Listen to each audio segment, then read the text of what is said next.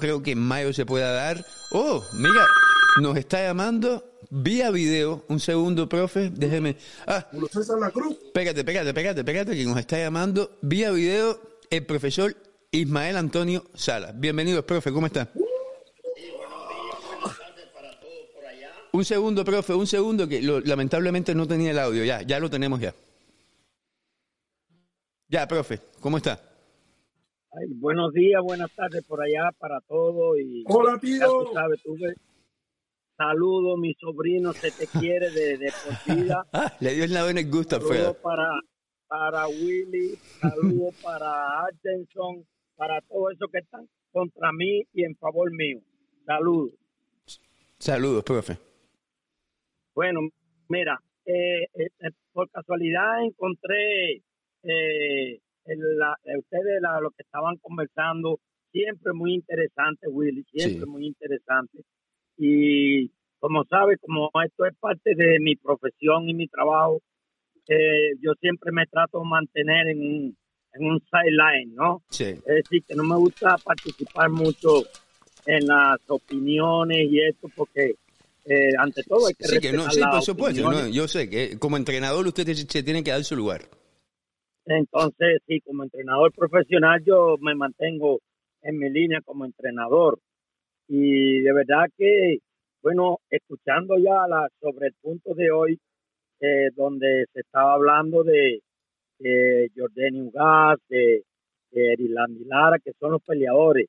Y, por ejemplo, ante todo, eh, quiero decir, y, y como es mi sobrino y, y lo conozco bien porque el padre fue mi hermano. Eh, estuvimos fuera de Cuba varias veces en campeonato, independientemente. Eh, yo conocía, yo tengo 65 años, así que le llevo 10 años a mi sobrino. Y verdaderamente eh, él tuvo la gran dicha y satisfacción de, él estar con el padre de él, que estuvo con lo mejor, de lo mejor del boxeo cubano de la historia, del boxeo amateur cubano que fue con Arcides Zagarra. Eh, y te digo que verdaderamente, que mira, ¿qué, ¿qué, ha sucedido con diferentes peleadores? No, con ejemplo, Ugas. Ugas fue un peleador que en Cuba tuvo una gran base. Y para decirle a, a aquellos que no lo saben, el entrenador de Ugas fue Ovelio Wilson. ¿Quién fue Ovelio Wilson?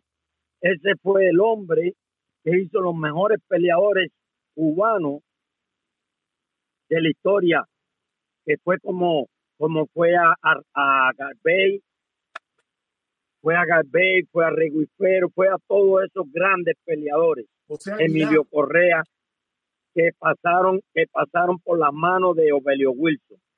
Y por supuesto, Alcides Zagarra, eh, Enrique Steiner y todos aquellos pelea, eh, buenos entrenadores de Santiago de Cuba.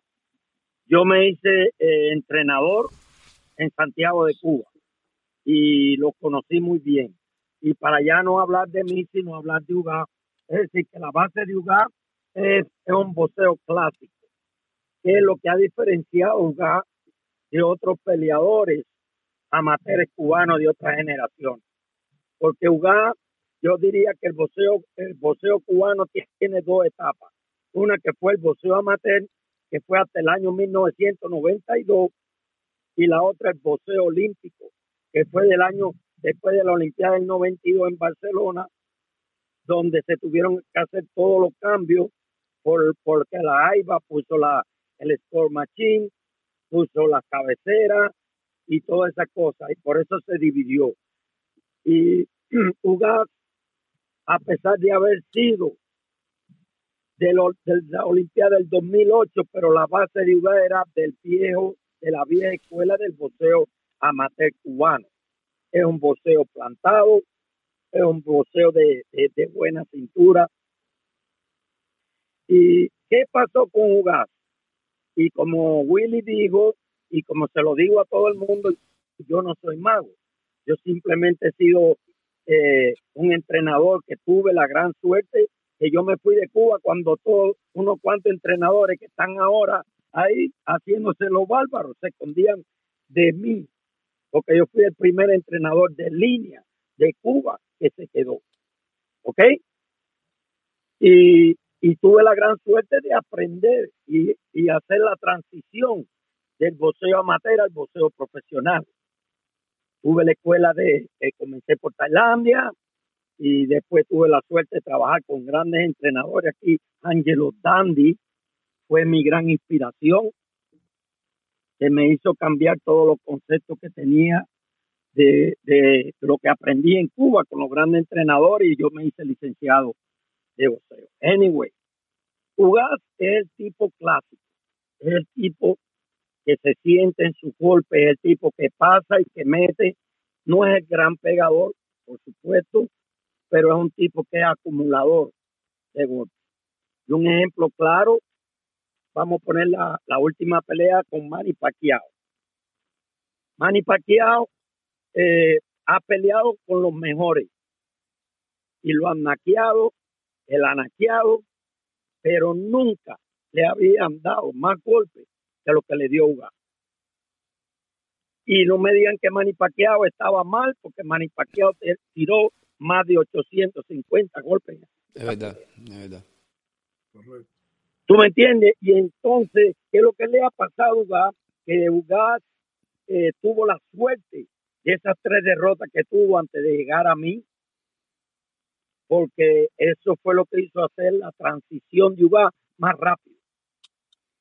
Uruguay después de estar 12 años en Cuba, ganando todos los niveles de, competencia en Cuba, hasta llegar a la Olimpiada y coger medalla de bronce, eh, tuvo la suerte de perder esas tres por mal manejo, por, por cosas, muchas cosas, porque siempre se le echa la culpa a un punto. Fueron un, un cúmulo de cosas que hizo que Ugas perdiera.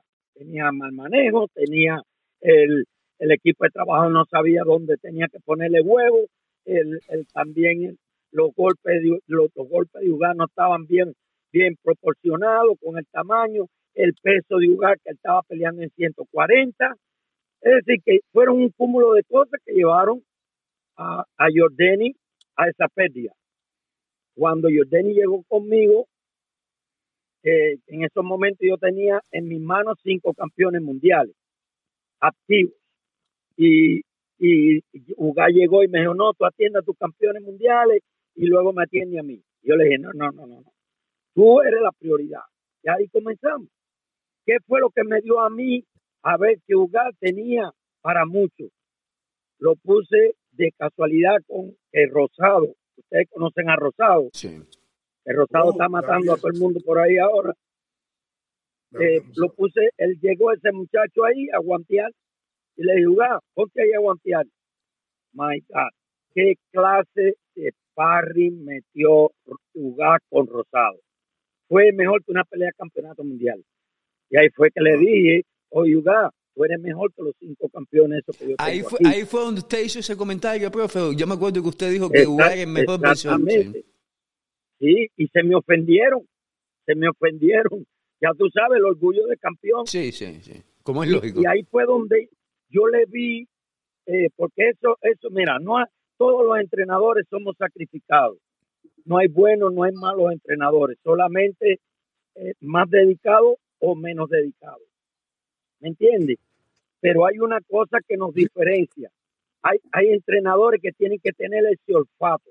Como hay peleadores que olfatean el knockout, así tiene que ser entrenador cuando, cuando tiene un talento, porque hay muchos talentos escondidos. Y entonces eh, eso fue, me dio, me dio eso. Y ahí comenzamos. Ustedes no se imaginan eh, eh, los intercambios que hemos tenido Guy y yo para porque mi trabajo es sacar lo mejor que él tiene adentro. Pero fue una pregunta, una pregunta que me gustaría hacerle, y de hecho la, la- la única.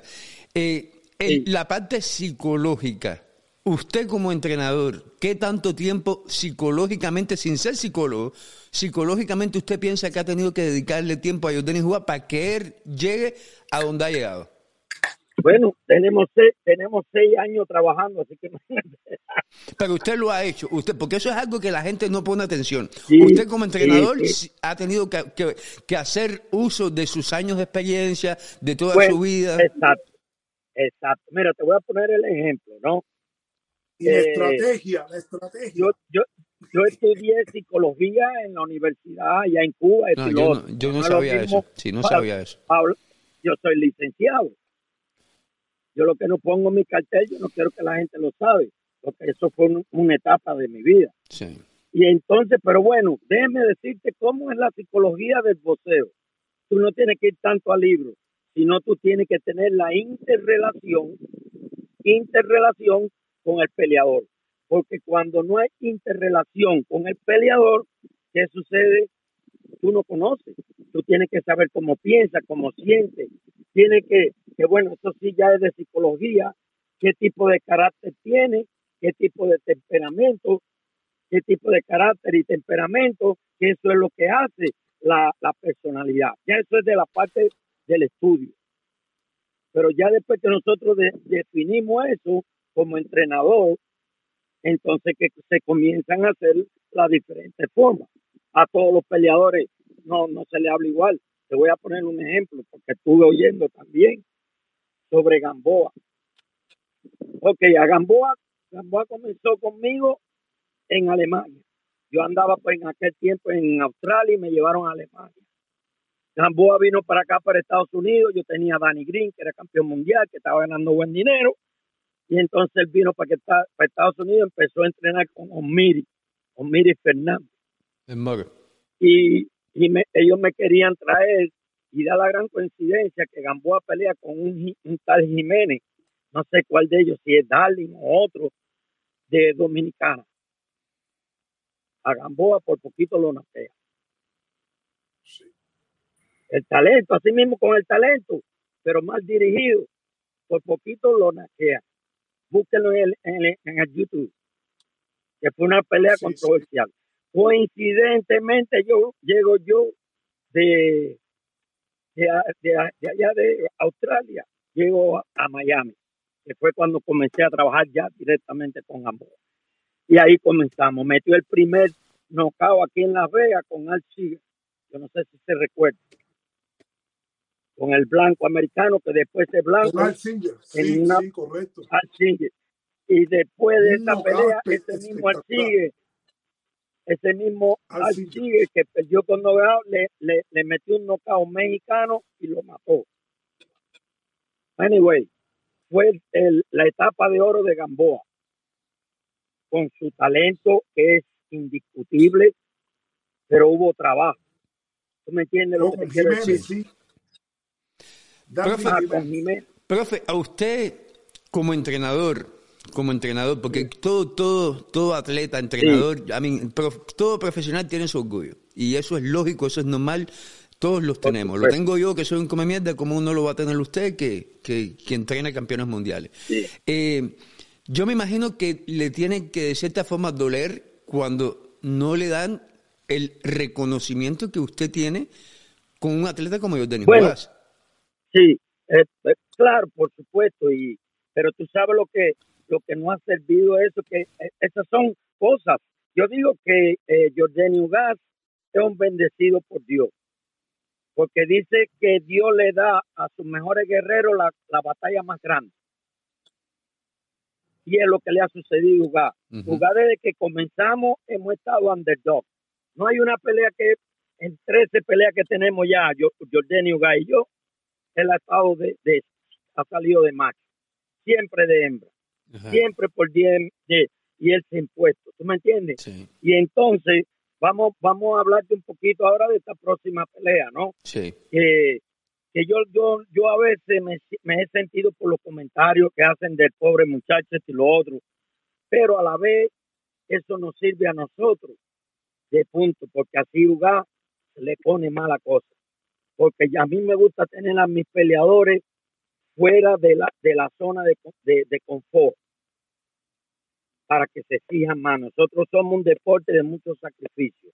Todos, todos, todos, entrenadores, peleadores, no soy yo solo, ustedes mismos, Willy, que se viaja por ahí, mi sobrino que no deja de trabajar y siempre tengo los todo un sacrificio. Y entonces, en el caso de Uga, mira lo que, lo que va a pasar ahora. Seguimos de underdog.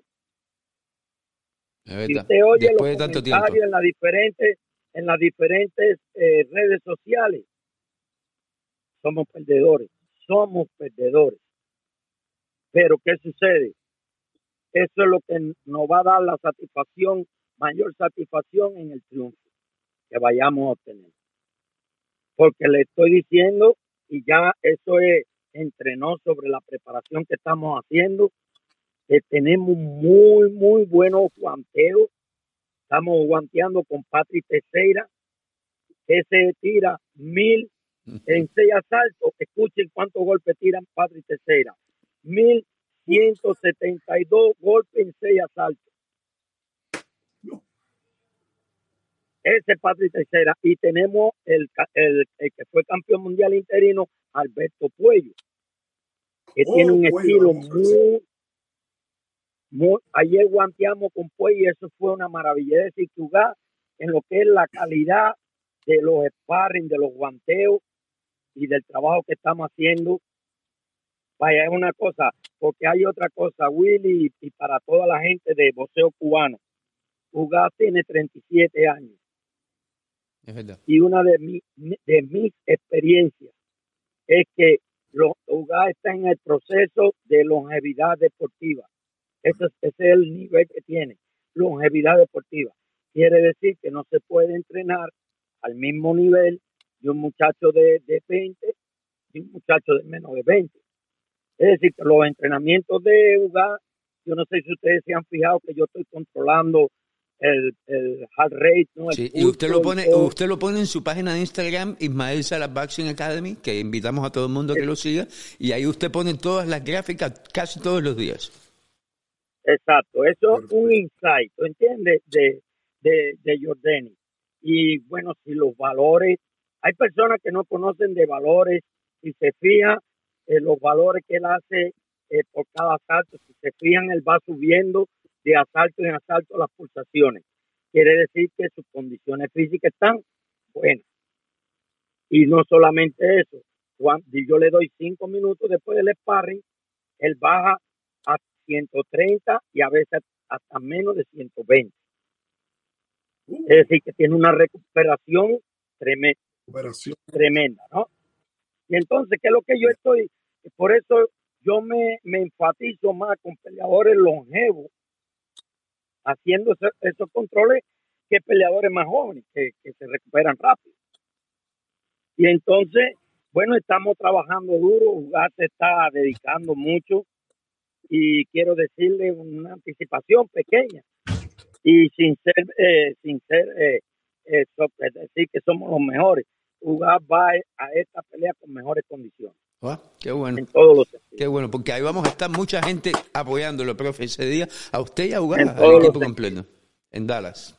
Y, y Ugar, si tú te pones a analizar quién es Ugar, Ugar es un, peleador que tiene tremenda quija, tiene tremendo corazón, tiene tremendo empuje y siempre sale a darle show. Es verdad. A pesar de que, a pesar de que su sobrino dice que, que pega como una almohada. No, yo lo quiero, yo lo quiero, pero eh, cada uno tiene su punto de vista, ¿tú entiendes? Ah, pero, un momentico, porque Alfredo quiere preguntarle algo. Dígame, dígame No, no, no, exactamente. Estamos en, democracia y mi tío sabe cómo, cómo, yo me expreso, lo que yo pienso y lo digo, y es mi opinión, que eso es lo bonito de poder lidiar eh, con mente abierta, porque sería muy que yo diga, no, sí, sí, oye, mi tío está entrenando UAS y eh, es muchacho. Y, que luego yo, en, mi corazón, diga, no, yo sé que va a perder o haga esto. Eso, yo no soy así, yo soy directo con lo que pienso, con mi mente. No, no, y me gusta, a mí me gusta, men, cuando claro, la crítica, hay desarrollo. Desarrollo. Hay desarrollo. Eh, eh, mi tío mismo el otro día le dijo a, a Chocolatito y la gente lo malinterpretaron le dijo, demuestra que tú eres una leyenda. Y la gente salió. ah, muy buen punto. Muy, muy buen punto. Mira, sobrino. cabrón porque lo que dijo él fue algo competitivo. Una leyenda, porque él tiene también a Casuto Yoka, que es campeón. Eh, el, profe quiere explicarte ese punto, Alfred. Yo, yo no sé qué ha sucedido ahí, porque incluso yo tengo en mi página que yo hago a veces cuando tengo tiempo, porque son tantos peleadores que, bueno, yo hice, hace la pelea anterior de Chocolatico, yo hice un, un comentario bien profundo en la el, el, el, el, el post que más views tiene en la historia mía, haciendo el análisis de, de Chocolatico, siempre admirándolo. Yo pienso que Chocolatico es de los grandes peleadores que quedan muy poco ahora. Ese boxeo genuino, clásico, que así mismo yo, yo sí creo también que le dirán hogar. Ese boxeo genuino y clásico, la vieja escuela. Y así mismo pienso de Chocolatico. Esta pelea de Chocolatico, tremendo. Vaya, a mí me maravilló. Y yo me siento muy contento. Pero que al mismo tiempo, yo tengo acaso Tuyoka, que es cuatro divisiones campeón mundial, que está en el mismo peso, y, y que pues yo no sé por qué, porque para decirle un background, eh, el señor Honda, que es el que maneja Chocolatico, quiso firmar a, a Ioka cuando era niño y el padre de Ioka no quiso. Y ahora el señor Honda que no quiere que Chocolatico pelee con Ioka por cuestiones políticas. Tú sabes cómo es. Pero no que yo no pienso que Chocolatico no quiera pelear con Ioka. Porque ahí eso sería una pelea. Sí, es la política del boxeo. Yo creo, sí, es una pelea clásica. Porque yo tengo a, a Ioka que es un, es, un, un sólido. Ese, ese peleadorcito lo tengo yo de los nueve, los diez años. Y es un peleador sólido, que vocea, que en la larga, en la media y pega. Lo que como japonés al fin no ha tenido mucho mercado para acá. Sí. Porque se ha perdido la grande pelea, porque la división de los 115 libras son, hay tremendísimos peleadores. Cuadra, Estrada, Rumisai, el tailandés, Chocolatico. Está caliente, viene eh, caliente la división. Tanaka, que está entrenando ahora conmigo, después que perdió con, con Ioka, está aquí en mi gimnasio ahora.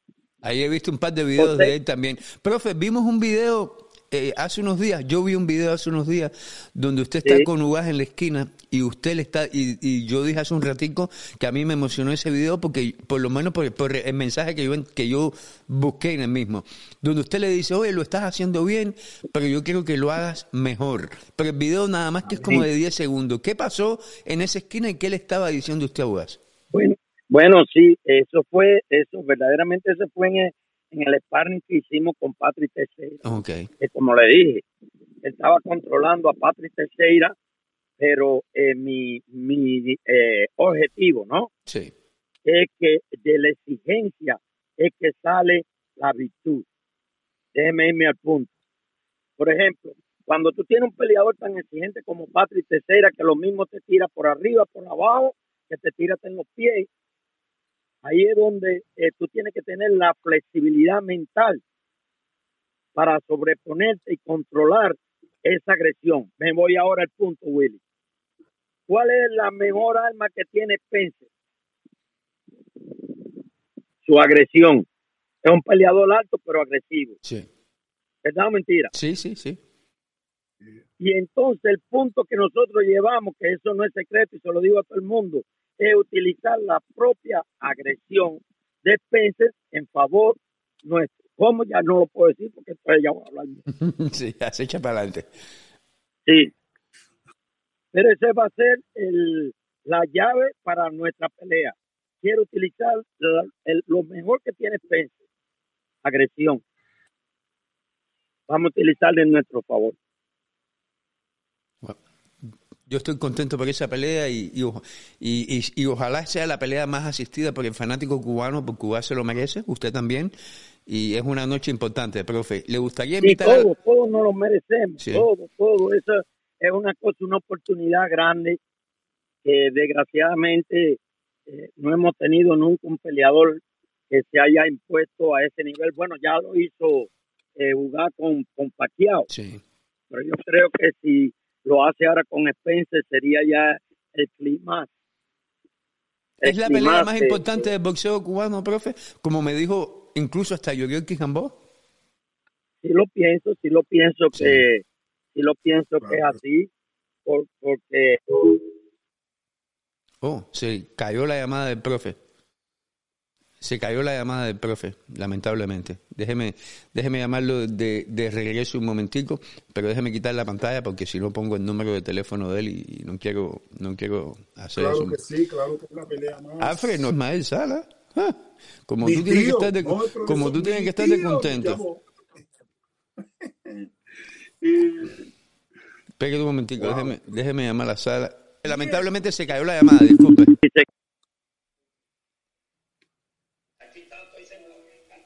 Sí, ya estamos. Quería, quería despedirse, profe, para no quitarle tiempo, porque yo sé que usted está ahí ya. Sí, ante, ante todo, saludos a todos, de verdad, de todo corazón, a Willy por ese gran esfuerzo que está haciendo en, en- con su página de boxeo cubano, donde todo lo está haciendo sin interés alguno y está todo solamente por darle, llevarle a, a la fanaticada cubana lo mejor de cada peleador, que muchas veces no lo apoyamos por falta de esos, de esos medios eh, de, los medios eh, que se están utilizando, como la plataforma que tiene Willy. Saludo y un abrazo bien fuerte a mi sobrino que se le quiere mucho, un beso bien grande y aquí estamos y, y tan- seguimos trabajando para darle lo mejor. Gracias, profe. No se olviden, pueden seguir a Ismael Sala en su página de Instagram, Ismael Antonio Sala o Salas Boxing Academy. Tiene dos páginas, las dos páginas con muy buen contenido. Yo por lo menos las sigo las dos y lo veo todo. Gracias, profe, por la oportunidad y nos vemos pronto. Hay muchas bendiciones para todos. Hasta luego, profe.